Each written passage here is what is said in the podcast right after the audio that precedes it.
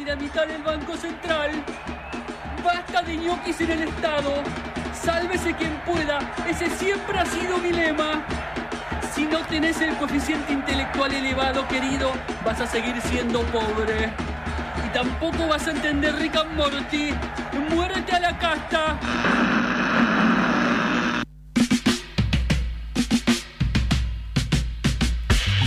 28 minutos eh, pasaron de la una de la tarde y estamos en Noticias Cafeinadas repasando lo que ha sido, lo que es y lo que será eh, las elecciones de las primarias abiertas, simultáneas y obligatorias. Y ahora lo que nos compete es lo que pasó esta semana. Inmediatamente lo primero que hizo Massa fue devaluar 20%, Sí, eh, anticipando en parte una corrida y anticipando...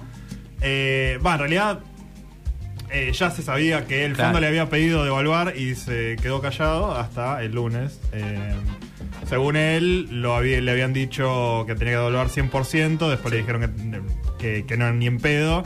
Eh, después, bueno, 60, no, vamos a devaluar 20, bueno, buenísimo. Pero lo que sucedió es corridas a los supermercados y precios exorbitantes ahora, Sí. con la promesa de una lo lo digo así, ah, suma fija. ¿Por qué? Porque eh, primero, se había hablado de la suma fija de hace un montón de tiempo. Y durante un montón de tiempo dijeron, no, esta no es el instrumento, hay que esperar las paritarias y bla, bla. Entiendo que ahora, después de una devaluación, hay que acomodar los salarios inmediatamente. Claro.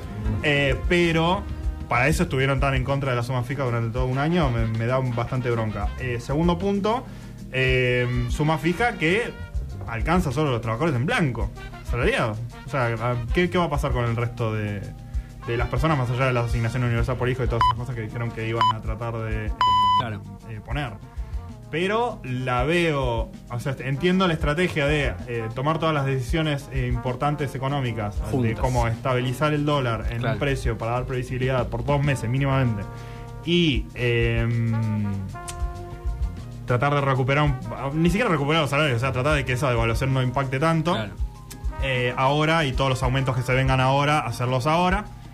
Pero, nada, eh, no, no tenés mucha cuerda tampoco para estar jugando así con la economía, me parece. Bueno, eso hay que verlo. Eh, a mí me da la sensación, me dio la sensación cuando lo- esta semana hice un raíz de escuchar a Massa. Ajá. Cosa que no había hecho en toda la, la etapa anterior. O sea, Sí. antes de las pasos no lo escuché a Massa casi hablar. No sabía ni qué decía ni cuáles eran sus propuestas. Después de la mm, de las pasos, teniendo en cuenta que no solo, digamos, devaluó oficialmente el gobierno, sino que el Blue eh, llegó a tocar los 800 pesos a, a- a mitad de semana, lo cual también devalúa, esa es devaluar sobre la devaluación, Sí, sí. que después, bueno, bajó y qué sé Date yo. cuenta de lo artificial que es ese mercado que bajó casi 100 pesos eh, Sí, no, eh, en no. un día. O sea, no existe. No existe. No existe. Pero bueno, existe Pero cuando... todo el mundo le da bola. Exactamente. Eh, me dio la sensación de que Massa. O sea, primero, todo lo que están haciendo ahora, eh, mucha gente coincide en que es algo que tendrían que haber hecho, incluso no antes de las elecciones, sino tendrían que haber hecho hace uno o dos años. Que es, devaluás el tipo de cambio de entrada, lo fijás de entrada y a partir de ahí eh, ves. Fue una digamos. decisión política sostenerlo. Absolutamente, Así bueno, que- eh, par- es Yo- parte yo, de ni la- siquiera se los he hecho en cara, ¿eh? Ni siquiera se los No, he hecho no, en de hecho, bueno, eh, digamos, Massa tiene una estrategia muy clara. Pero la verdad Eh, que lo- el dólar de soja, por ejemplo, ya era como, bueno, nada, si está devaluando para el- los ingresos de dólares más importantes, bueno, ya está devaluado y No, y además, eh, eh, digamos, micro devaluan todos los días. también. sí. Para eso, eh, digamos, Eso es verdad. es, entendible que, eh, digamos, era difí- eh, es una decisión difícil de tomar. O sea, tenés que saber cuándo tomarla. Más se elige el momento en el cual quizá es más fácil sacárselo de encima porque es- tenés la excusa de, bueno, los mercados y mi ley, qué sé yo, la elección, punto, más. Te meto la devaluación, eh, por- primero porque necesita los dólares del FMI y si Sí. no, no se los iban a dar, que- Sí. porque eso es una realidad. Entonces el tipo dijo, bueno, lo hago. Eh, pero me parece que lo- es algo que tenía muy planeado porque él no sale a decir, vamos a ver si hacemos tal cosa o tal otra. El tipo salió y dijo, devaluamos un 20%, pero los precios se van a aumentar un, eh, un 5% durante de tres meses. Vamos a congelar las naftas. Vamos a sacar la suma fija, porque no es que él dijo, vamos a ver si la sacamos. Dijo, vamos a sacar la suma fija, vamos a aumentar la asignación universal Sí. y vamos a aumentar, y vamos a dar un bono de jubilaciones. Eh, y después habrá que ver que, digamos, y él sigue diciendo que hay más cosas, pero si las dice todas ahora, veo que pierde eh, impacto electoral, si se quiere. Sí, bueno, también. eh, no, no me acuerdo qué iba a decir, sí. No, y en ese sentido, digo, o sea, e- eso habla de, eh, evidentemente, él tomó la decisión de devaluar, diciendo, bueno, no vamos a devaluar y después vamos a ver qué hacemos. Tipo, vamos a ver cómo reacciona la gente. Ellos ya saben cómo reacciona la gente, ya saben cómo reaccionan eh, Pero- los formadores de precios y ya saben cómo reaccionan todos. por Digo que cual fue el- pesado el tema. de- Sí, sí, ni Esta semana, este, en, en cualquier persona normal que quería ir a comprar algo y ver Sí, sí. unos precios exorbitantes o que no haya precios o, o sea, un caos. Eh, eh, el, el efecto psicológico es muy importante y si bien se estabilizó, o sea, creo que es algo que va a quedar en la conciencia de las personas. Y hay que ver. De una manera Eso puede ser, chota. sí. Todo depende de eh, lo que decías vos. Si ellos hacen una suma pija y logran, de alguna manera, que yo desconozco porque no, no, o sea, no conozco el tema para nada, eh, que de alguna forma no le llegue solo a los trabajadores formales eh, y la gente no pierde tanto de su salario por la devaluación, quizás no- el impacto sea menor. Una cosa es como Digo que- porque faltan dos meses para votar. Es- sí, es que es como una cosa que la inflación eh, la vayas teniendo más o menos de mes a mes y digas, uy, Sí, bueno, sí, esto sí. lo noto un poquito más caro y qué sé yo, pero ver de un día para el otro que está todo recontra caro y eh, lo puedes comparar inmediatamente con los precios de la semana anterior. Sí, Es completamente. algo que eh, te, te queda marcado en, en la conciencia. Este, nada, eh, con el aumento ahora de la luz y el gas que se está queriendo ver, hay que decir también por qué están en dólares. ¿No? Claro. Porque ahora con el, con el gasoducto, o sea, no vamos a necesitar importar Claro. más. Eh, por eso también es importante, pero bueno, nada, todo eso se va a trasladar a todos los precios de todas las cosas. Y sí. Y le deseo mucha suerte a esta nueva unidad de negociación de precios que me dio un poco de risa porque era como, bueno, eh, eso era... no, yo ya me estaba cagando de risa de todos los comités de todo. Bueno, vamos Sí, sí, a, a sentarnos con los empresarios para... Que no funcionó nunca. Eh, que fue una marca del gobierno que no funcionara nunca. Sí. Y ahora queriendo hacerlo con... eh, con otra nueva unidad de negociación de precios, te garantizo que no va a funcionar tampoco. Así que, nada, dos meses Y difíciles. La realidad es que, eh, digamos, lo que están haciendo es, eh, porque tampoco es que congela precios, lo que está diciendo es que va a aumentar 5% todos los meses.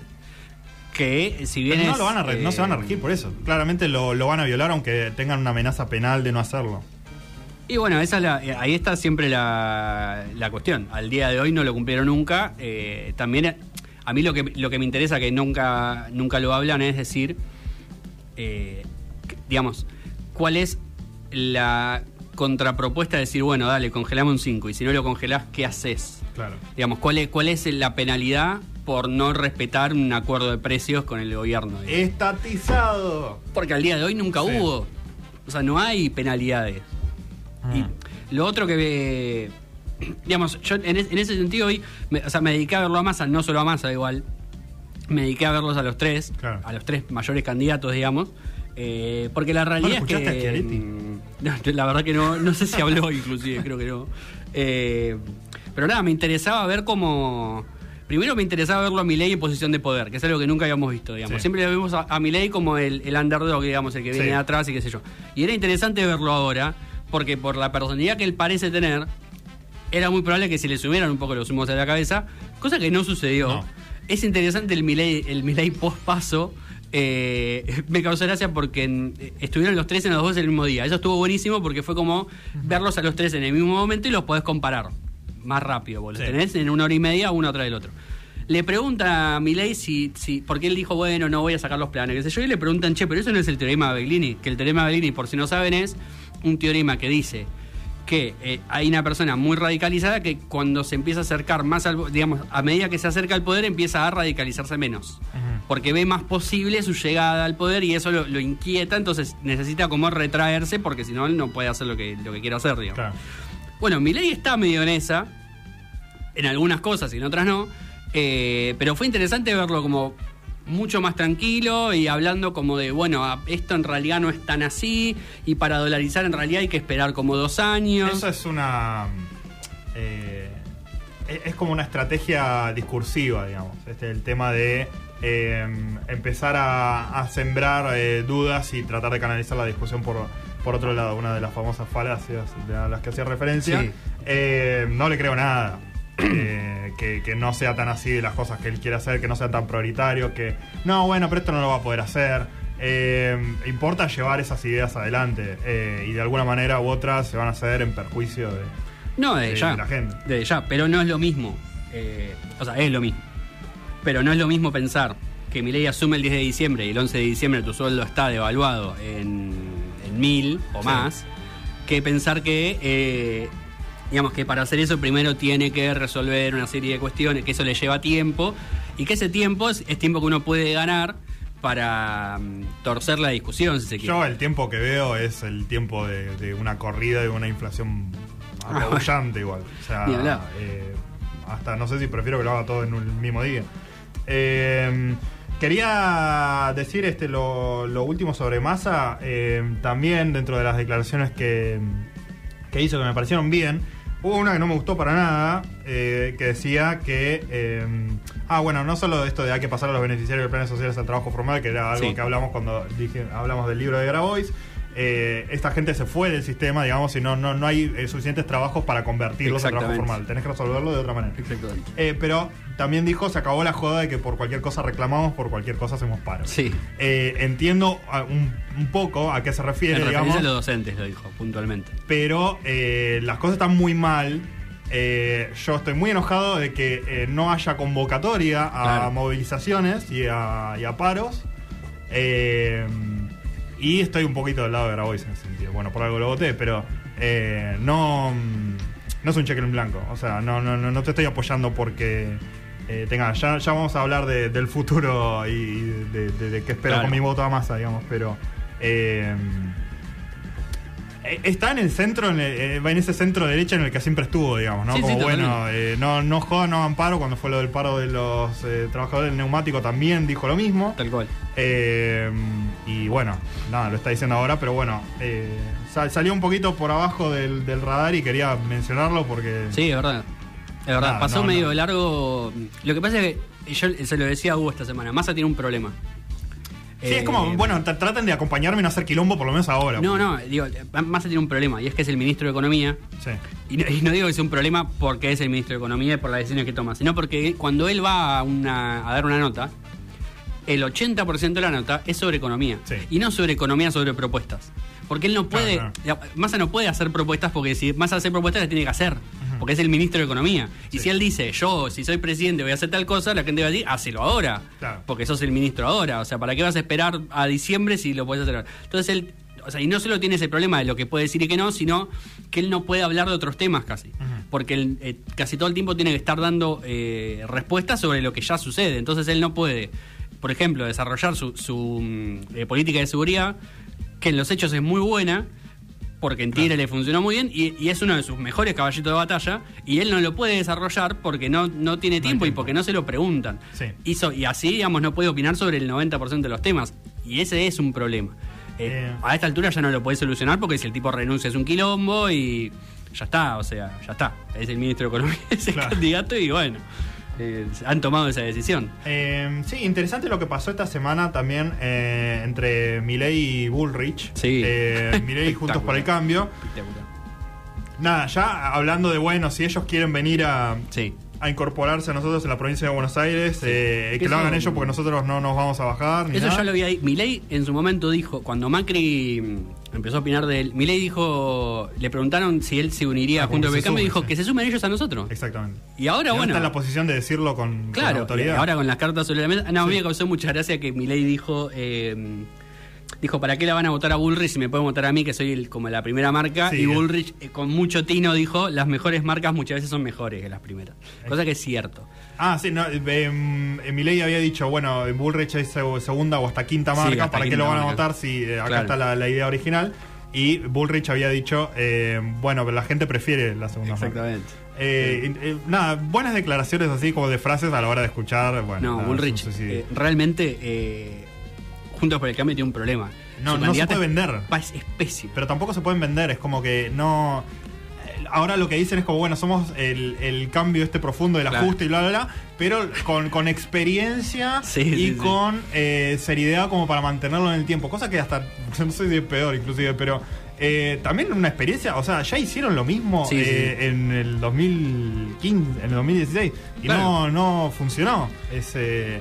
ese porque ellos dicen que no lo hicieron lo suficientemente Sí. profundo porque le tiraron piedra y bla, bla. Eso dice Macri, Eh, sí, no, no, no, claramente no, no se quedaron sin dólares por ese tema. Pero. No, lo- te comento sí. lo último que pasó. Lo que pasó hoy. Porque pasó hoy. Sí, sí, y sí. es tremendo. eh, falta mucho igual para saber, digamos, qué, qué es lo que va a pasar. Pero básicamente Milei salió a decir. Es increíble. Le preguntan sobre Macri, otra Sí. vez. Le preguntan sobre Macri todo el tiempo. Y El Milei dijo. Sí, el siniestro, ¿verdad? Y Milei dijo que le tiene un lugar guardado en el gobierno de él. Eh, como algo así como algo por encima de la Cancillería, digamos. Dijo, Claro. lo, lo quiero mandar por el mundo a conseguir inversores, dijo, ¿no? Sobre Macri. Inversiones que cuando él estuvo no llegaron. No llegaron, eh, pero además, digamos, ya blanqueando que la casta para, para Milei es básicamente la izquierda y el peronismo y que Sí, el sí. macrismo está todo bien. Está todo bien y Eh, que. mm, eh, nada, o sea, esto le, le genera un problema bastante grande a Bullrich, digamos. Mm. porque, O sea, si, si ya está Macri vendido al mejor postor en, en el gobierno de Milei, Claro. eh, no, no va a tener ningún tipo de apoyo. No, y además ya hubo repercusiones porque Elisa Carrió, que, que seguramente nadie se enteró, pero era candidata al Parla Sur, ¿Ah, sí? renuncia a su candidatura Mm. diciendo, con Milei no, hermano.